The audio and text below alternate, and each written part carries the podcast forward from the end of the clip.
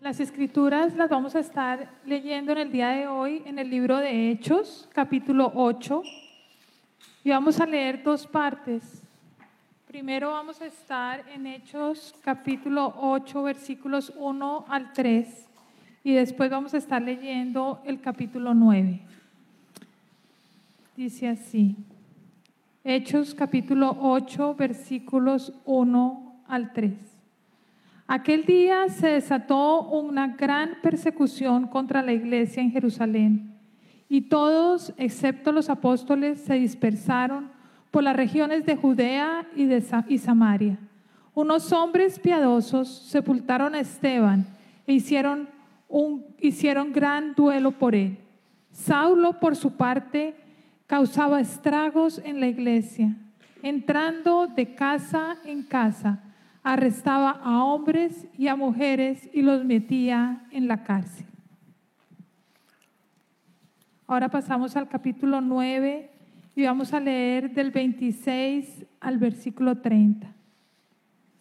Cuando llegó a Jerusalén, trataba de juntarse con los discípulos, pero todos tenían miedo de él, porque no creían que de veras fuera discípulo. Entonces Bernabé lo tomó a su cargo y lo llevó a los apóstoles. Saulo les describió en detalle cómo en el camino había visto al Señor, el cual le había hablado, y cómo en Damasco había predicado con libertad en el nombre de Jesús. Así que se quedó con ellos y andaba por todas partes en Jerusalén, hablando abiertamente en el nombre del Señor conversaba y discutía con los judíos de habla griega, pero ellos se proponían eliminarlo. Cuando se enteraron de ello, los hermanos se lo llevaron a Cesarea y de allí lo mandaron a Tarso. Esta es la palabra de Dios para el pueblo de Dios. Amén, amén. Oremos. Padre eterno, Padre amado, te damos infinitas gracias por tu palabra y te pedimos, Señor, que nos hables a través de ella. Que el mensaje que tú tienes para nosotros en el día de hoy podamos recibirlo claramente, de tal forma que podamos abrir nuestros corazones, abrir nuestras mentes para recibirlo y poderlos aplicar, Señor. Te pedimos que sigas con nosotros porque sentimos tu presencia y sentimos tu amor. Gracias por ser un Padre que nos escucha también, Señor, y que nos ama. Oramos todo eso en el poderoso nombre de tu Hijo Jesucristo. Amén, amén y amén. Quiero que pongamos un caso hipotético que realmente ocurrió y es el de, imagínense ustedes que alguien asesina a toda su familia ustedes son los únicos sobrevivientes y se enteran que esos asesinos, los que asesinaron a toda su familia, están viviendo muy cerca de su casa. Están viviendo apenas unas cuadras muy cercanas a usted. Y la pregunta es, ¿qué harías? ¿Tratarías de hacer justicia contra ellos? ¿Tratarías de buscar, por supuesto, que alguien tuviese y interviniera y hiciera y quisiera justicia, tomarías justicia por tus medios o perdonarías a esta persona, tal como Jesucristo nos dijo que deberíamos hacer, amar a nuestros enemigos.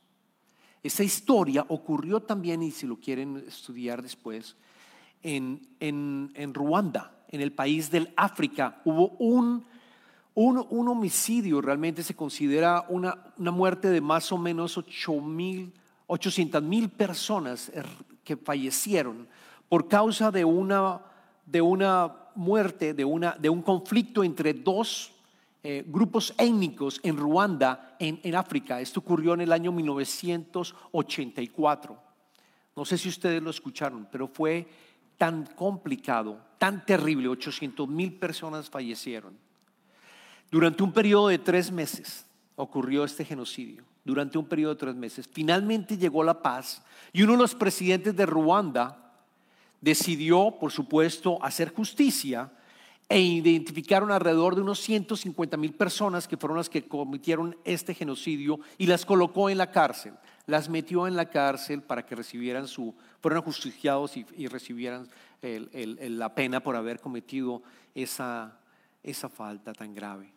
¿Qué ocurrió? Que el país no tenía la capacidad para manejar a esos 150 mil a esos, a esos 150 mil presos. Hubo una crisis completa en el sistema carcelario, una, una crisis que al final lo que decidió el país hacer es liberar de esos 150 mil a 50 mil de ellos y sacarlos nuevamente a que vivieran donde estaban ellos viviendo, a volver otra vez a que se, unieran a la comunidad de tal manera que hubiese reconciliación. Al país no le quedó otra forma sino buscar la reconciliación. Así que los liberó, aquellos que eran mucho más, tenían mucha mayor edad, esos 50 mil, y los liberó. Y si ustedes pueden ver un documental, hay un documental que se llama As We Forgive, como perdonamos, cuenta la historia de dos personas, de dos señoras que vivieron y se dieron cuenta que el asesino de su familia efectivamente vivía a pocas cuadras. La historia es fascinante y la vamos a estudiar en el día de hoy, comparándolo también con lo que ocurrió con Pablo y el llamado de Pablo. Vamos a estudiar y hoy leímos en el libro de Hechos de los Apóstoles, leímos la conversión de Pablo, el antes y el después de Pablo. El Pablo que estaba persiguiendo a los cristianos a los primeros cristianos y después cómo la conversión y Pablo cambia y cómo hay redención y cómo los mismos cristianos, los primeros cristianos, perdonan a Pablo. Entonces, para contar la historia completa, vamos a, ir y vamos a estudiar tres personajes que aparecen en las historias. Primero tenemos a Pablo, después tenemos a, a Bernabé, a Esteban y luego a Bernabé. Pablo, Esteban y Bernabé. ¿Quién era Pablo? Pablo nació en Tarso. Tarso en esa época era un territorio romano. Eh, Pablo nació de una familia bastante, bastante judía que seguía todas las reglas de, de, los judíos en esa época. De hecho, Pablo venía, su familia venía del linaje de la tribu de Benjamín y estaban muy estrictos siguiendo continuamente con las leyes que tocaba. Así criaron a Pablo. Pablo era un hombre muy inteligente. Pablo hablaba el griego, hablaba el latín, hablaba el arameo y por, ser judío hablaba el hebreo también. Y a los 13 años lo enviaron a Jerusalén para que aprendiera a través de un rabino que se llamaba Gamaliel. A los 13 años viajó a Jerusalén. Pablo nació en el año entre 1 y 5, de acuerdo a los historiadores, después de Jesucristo. Él nació después de Jesucristo. Y de nuevo, era una persona ferviente que su objetivo era llegar a continuar aprendiendo sobre la ley y llegar a ser parte de los abogados del Sanedrín, que eran los que, los que básicamente manejaban el Tribunal Supremo judío que gobernaba la vida de la religión judía. Por lo tanto, Saulo era celoso, celoso de su, de su fe. Podríamos decir, era un extremista religioso. Porque él precisamente cuando escucha aquellos primeros cristianos, se opone a esos primeros cristianos. Y dice, no, Él no es Jesucristo, no es el Mesías. Tenemos que acabar con todos ellos que están siguiendo, que son parte del camino. Toca acabarlos. Y ahí es donde aparece también Esteban, que es la historia que leímos en el capítulo 8. ¿Por qué? Esteban, ¿quién era Esteban? Vamos a aprender que quién era Esteban.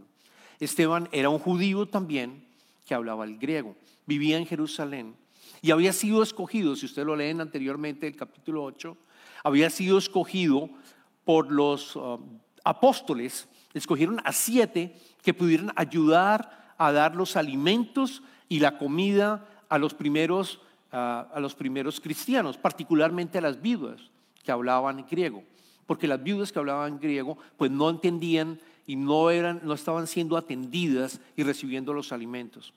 Esteban, como hablaba griego, fue escogido como uno de los siete que ayudaron. Era un hombre que de acuerdo a las escrituras estaba lleno de gracia, poder y realizó incluso milagros.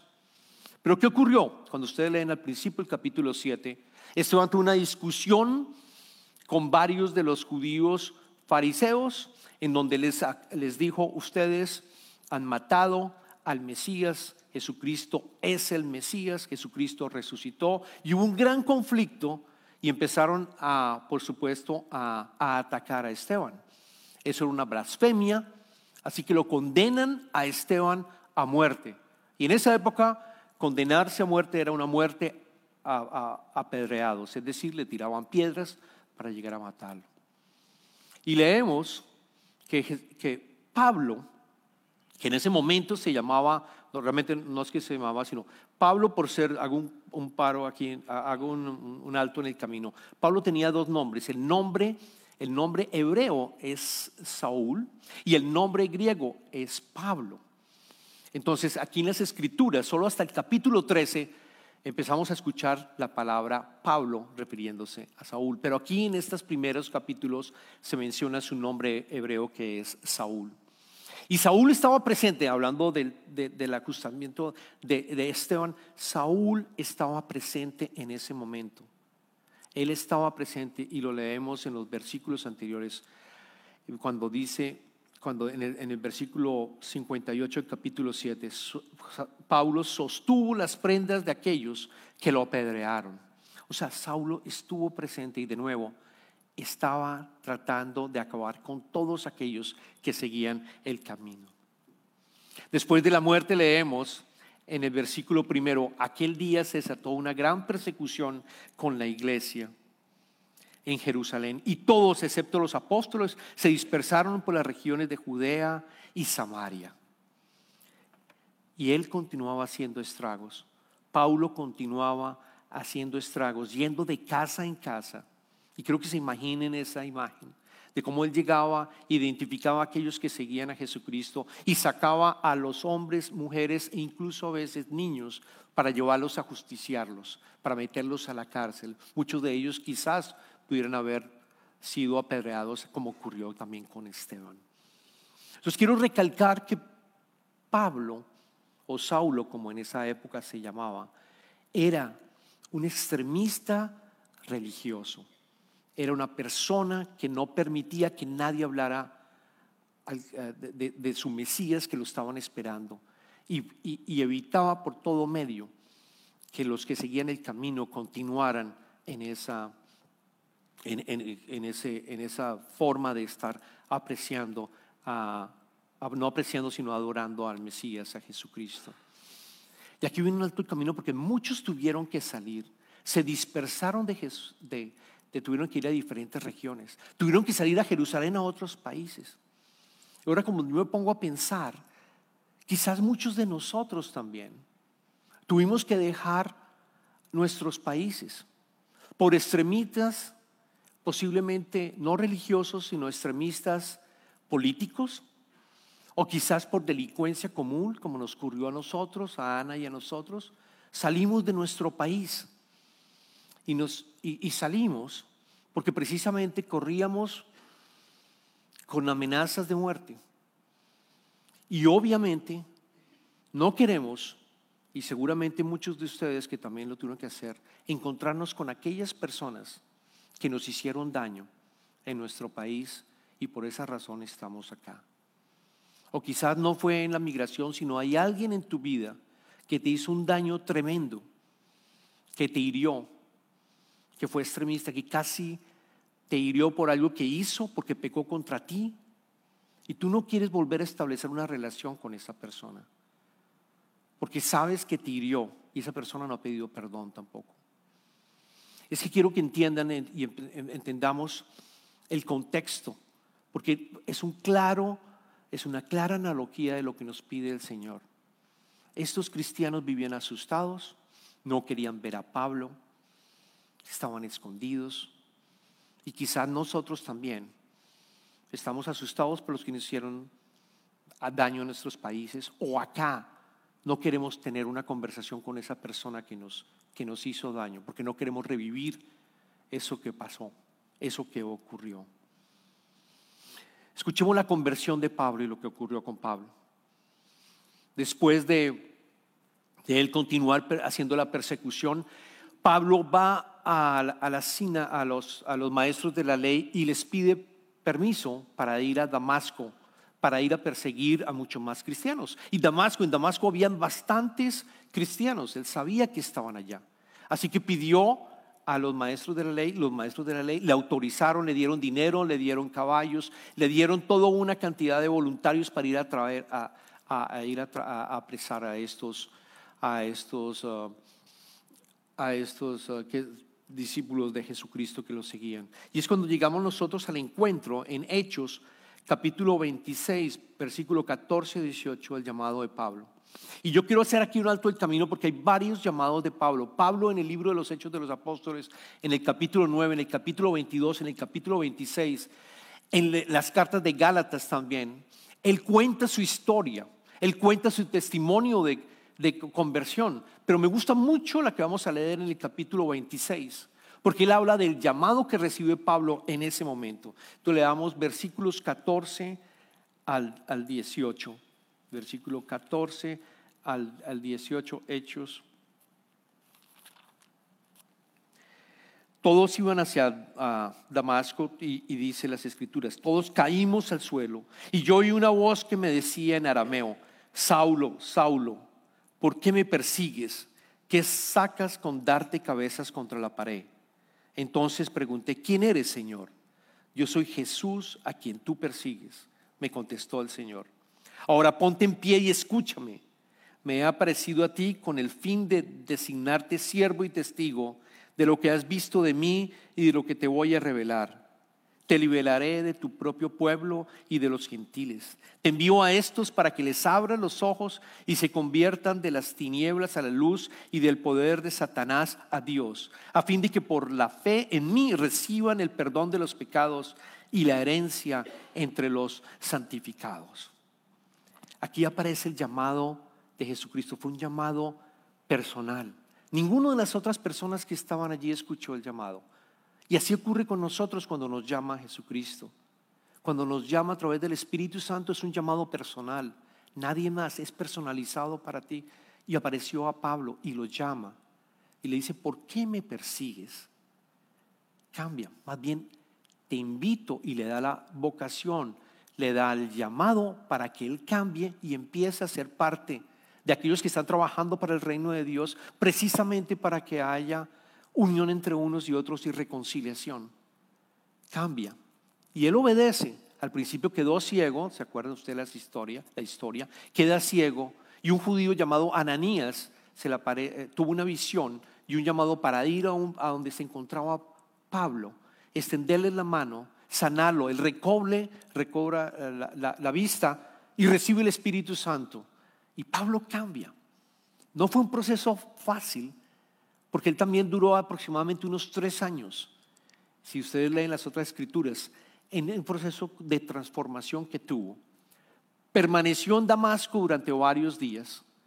Permaneció en Damasco yendo a las sinagogas y diciéndole, están equivocados, mataron a, a Jesucristo, el Mesías. Están equivocados. ¿Y qué pasaba con los judíos? Los judíos no querían verlo.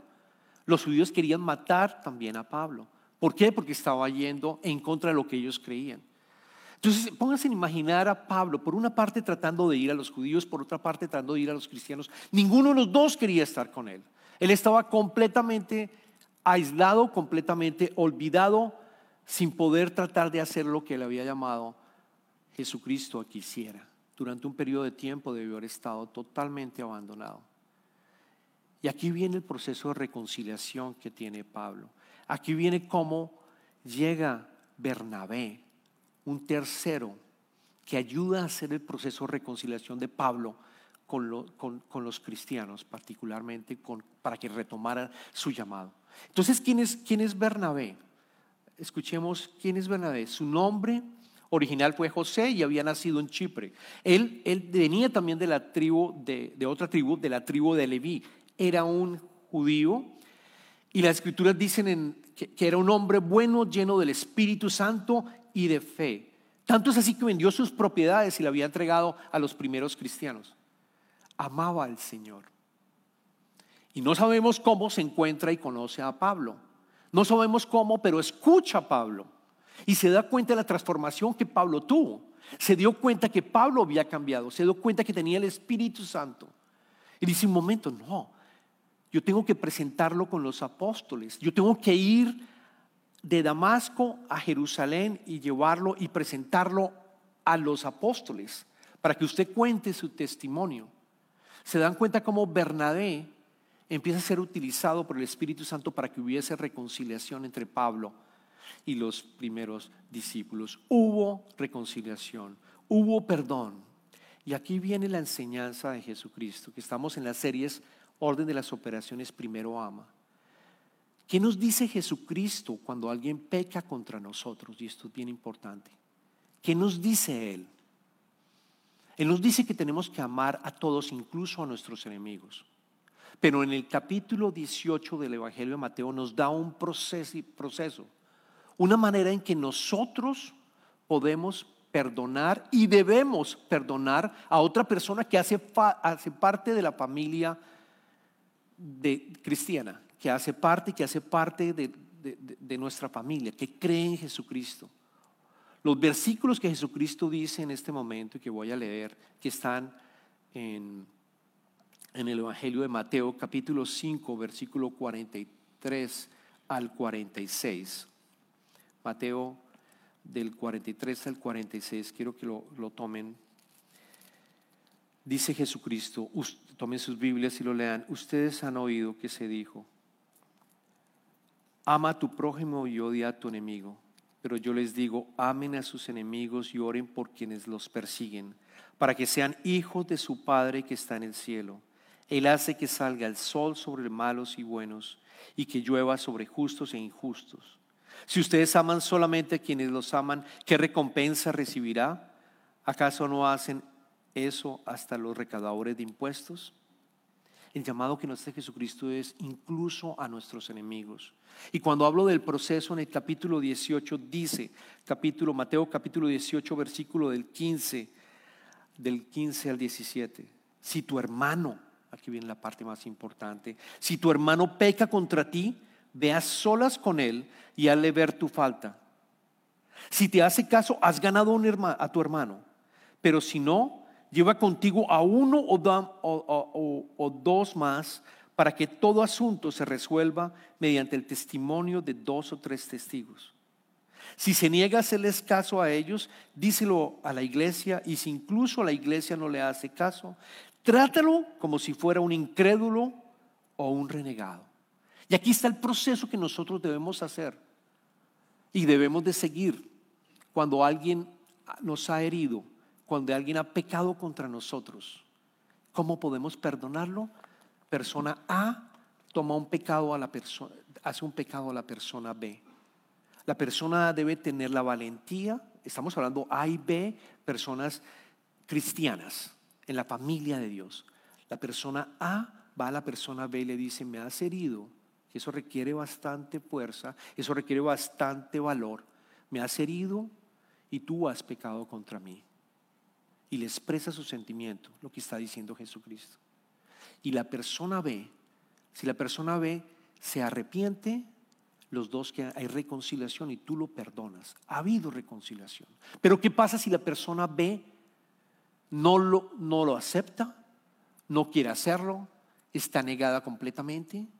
Allí tú, llamas, de acuerdo a Jesucristo, a dos testigos que saben que lo que ocurrió entre los dos y lo invita a que vaya la persona B y le diga, tú has herido a tu hermano, tú has pecado contra tu hermano, yo te invito a que hagas paces y haya reconciliación con el hermano A. Y si no lo hace, ¿qué dice Jesucristo? Llama a la iglesia. Llama a la iglesia para que la iglesia intervenga. De tal manera que la iglesia vaya donde el hermano B y le diga, tú has pecado contra el hermano A, trata, reconcíliate, no trata, reconcíliate, pídele perdón para que de esa manera haya reconciliación. ¿Y qué pasa si todavía esta persona no acepta? Y si todavía esta persona no acepta, lo que dice Jesucristo es trátala como un incrédulo, es decir, trátala como una persona que no hace parte de la familia de Dios. Y en ese momento lo que tienes que hacer es decirle, Señor, perdónalo porque no sabe lo que hace. Pero al final de cuentas seguimos lo que Jesucristo nos dice, que debemos de perdonar absolutamente a todos, incluidos a nuestros enemigos. Y eso pasó en Ruanda. En Ruanda pasó eso, porque ¿qué ocurrió?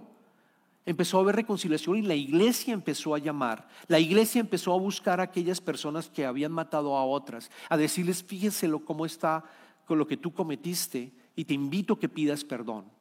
Y estas personas se arrepentían e incluso iban a las casas de las personas que, que habían, habían matado con su familia y ayudaban a reconstruir las casas, lloraban para pedir perdón. Hubo reconciliación, reconciliación. No solamente la iglesia, sino también otras organizaciones ayudaron a que hubiese reconciliación. Y eso es lo que hizo Bernabé, si se dan cuenta. Bernabé se dio cuenta que Pablo había cambiado, que tenía el Espíritu Santo.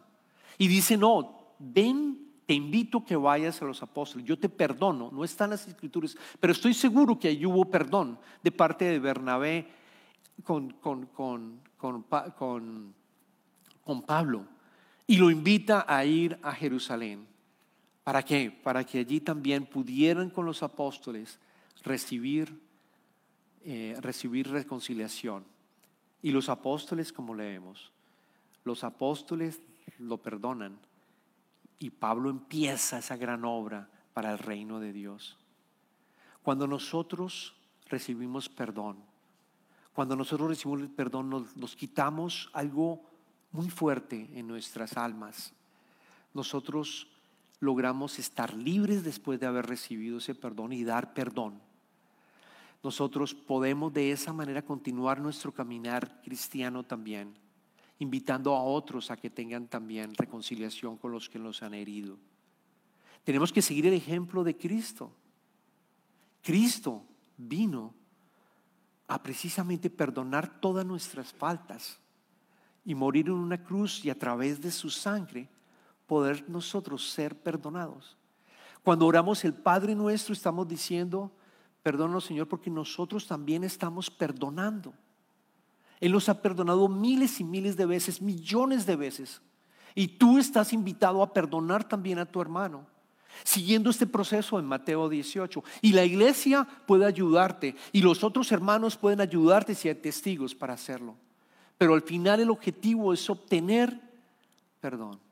Jesucristo le dijo a, Pedro, Pedro le preguntó cuántas veces tengo que perdonar y le dijo siete veces setenta. Continuamente tienes que perdonar.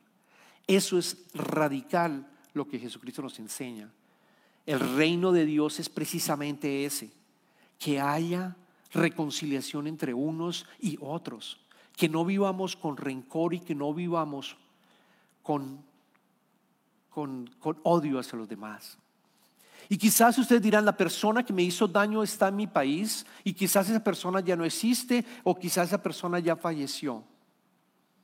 Yo te invito a que te sientes y por ejemplo hace un ejercicio que leía recientemente. Coloca una silla, tú colocas una silla al frente tuyo y tú empiezas a decirle, imaginarte que la persona que te hizo ese daño que te hirió porque no, no puedes buscarla porque ya falleció y porque no sabe dónde se encuentra. Y tú le pides perdón y tú empiezas a tener un diálogo como una manera ah, ficticia, pero con el corazón, diciéndole lo que, lo que, lo que. La, la silla está vacía y representa a la otra persona que te hirió. Y si es necesario, muévete de silla también y trata de hacer un ejercicio de qué fue lo que esa persona sintió y por qué lo hizo.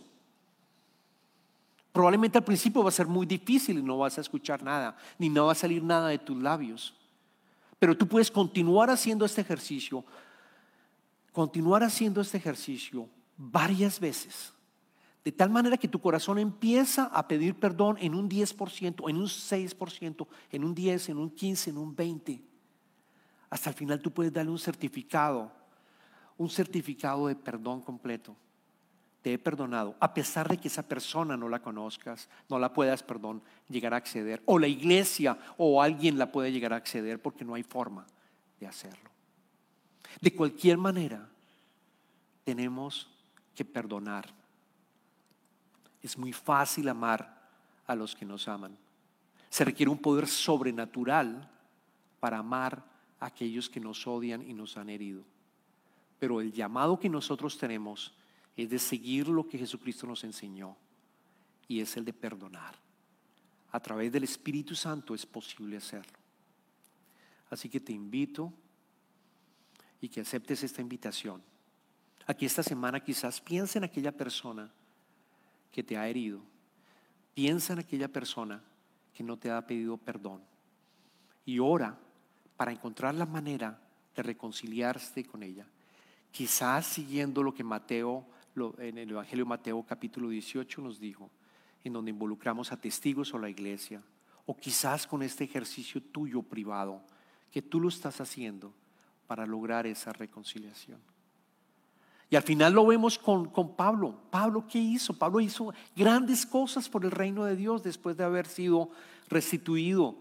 Escribió 17 de los 21 libros en el Nuevo Testamento, llevó a cabo tres viajes misioneros. Eh, fue, fue capaz de, de arrancar la iglesia cristiana. Grandes cosas para el reino lo hizo. Grandes cosas para el reino que fueron posibles después de haber habido una reconciliación con los mismos cristianos. E intentó reconciliarse con los judíos muchas veces. Es más, él soñaba con ir a Roma y poder estar allá en Roma también, en Jerusalén, para volver a seguir trabajando. Y no fue posible porque lo justiciaron. Esa es la invitación para el día de hoy que podamos encontrar e identificar a aquella persona a la cual nosotros tenemos que perdonar. Y a través del Espíritu Santo esto sea posible. Oremos. Padre, te damos infinitas gracias por tu palabra. Te damos gracias por este ejemplo que podemos leer en el libro de Hechos de los Apóstoles y la conversión que tuvo Pablo, Señor. Y cómo Pablo hizo grandes cosas para tu reino, precisamente porque había, se había reconciliado, Señor, y había recibido el perdón. Yo te pido, Padre, Padre, que en este momento que cada uno de nosotros está pensando en quizás en alguien al cual yo debo pedirle perdón o debo recibir perdón, Señor. Que podamos hacerlo y seguir tu ejemplo, el gran ejemplo que tú nos has dado de venir aquí, a tu misma creación, y sacrificarte para que tu sangre cubriera todos los pecados de nosotros. Te pedimos, Señor, que podamos identificar quizás testigos o quizás llamar a la iglesia o quizás hacer un ejercicio personal de tal manera que perdonemos a esa persona o nosotros perdonar a aquella persona. Tu reino es un reino de reconciliación y queremos ser parte de ese reino.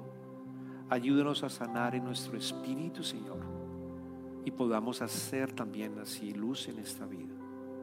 Gracias, Padre. En este momento entramos en las ofrendas y Señor, te damos gracias por todos aquellos que están ofrendando y dando parte de lo que tú les has dado, Señor. Bendícelo, Señor, y multiplica esas ofrendas para que la iglesia pueda seguir trabajando para tu reino, Señor. Pedimos esto en el nombre de tu amado Hijo Jesucristo.